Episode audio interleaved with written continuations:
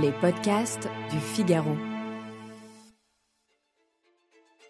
Mon cher ami, je vous envoie un petit ouvrage dont on ne pourrait pas dire, sans injustice, qu'il n'a ni queue ni tête, puisque tout, au contraire, y est à la fois tête et queue, alternativement et réciproquement.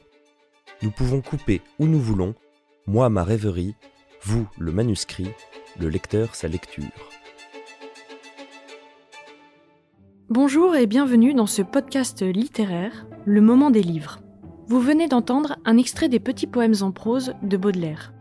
Du poète, on connaît principalement les fleurs du mal et peut-être aussi les paradis artificiels. Mais qu'en est-il de ce recueil de poèmes? Je m'appelle Alice Develay et je suis journaliste au Figaro littéraire. Je vous donne trois raisons de relire les petits poèmes en prose de Baudelaire.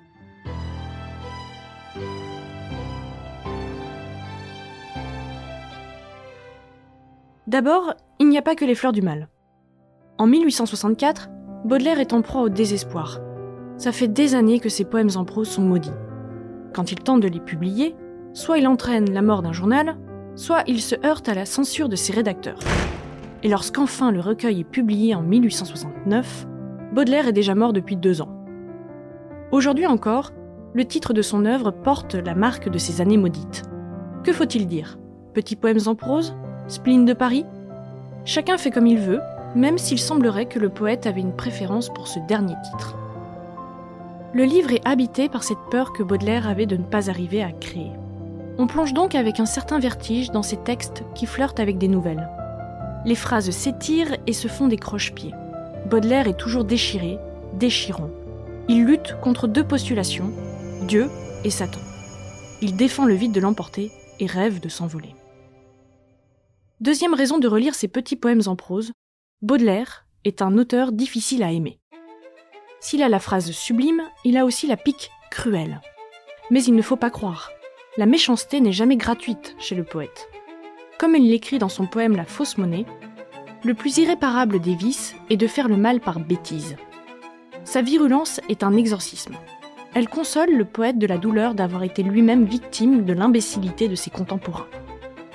L'auteur Henri Lemaître analyse cette souffrance en introduction des petits poèmes en prose dans l'édition classique Garnier.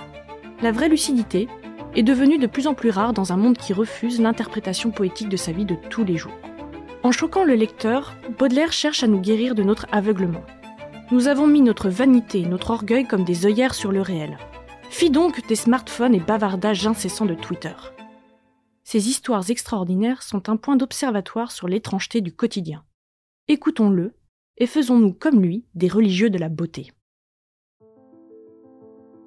Troisième et dernière raison de relire ces petits poèmes en prose, ils forment un rêve. Baudelaire a accouché là d'une œuvre serpentale, dont on pourrait couper la tête n'importe où, elle se lirait quand même. Prenons-le par un bout, il se lira par l'autre, comme un rêve en fait. On peut en lire un, le relire le lendemain, et encore le jour suivant, sans y voir la même chose. Faut-il donc voir dans ces métamorphoses du texte une allégorie? Un portrait du poète? Peut-être. Après tout, le poète n'est jamais ni tout à fait le même, ni tout à fait un autre. Il est l'étranger, la vieille femme qu'un enfant rejette, le vieux saltimbanque qui ne connaît ni la joie, le gain, la débauche, l'homme qui aime autant sa solitude qu'elle le fait souffrir. Plus que toute autre œuvre, Petits poèmes en prose révèlent un Baudelaire intime et lointain, fidèle à ses contradictions, vivant d'outre-tombe.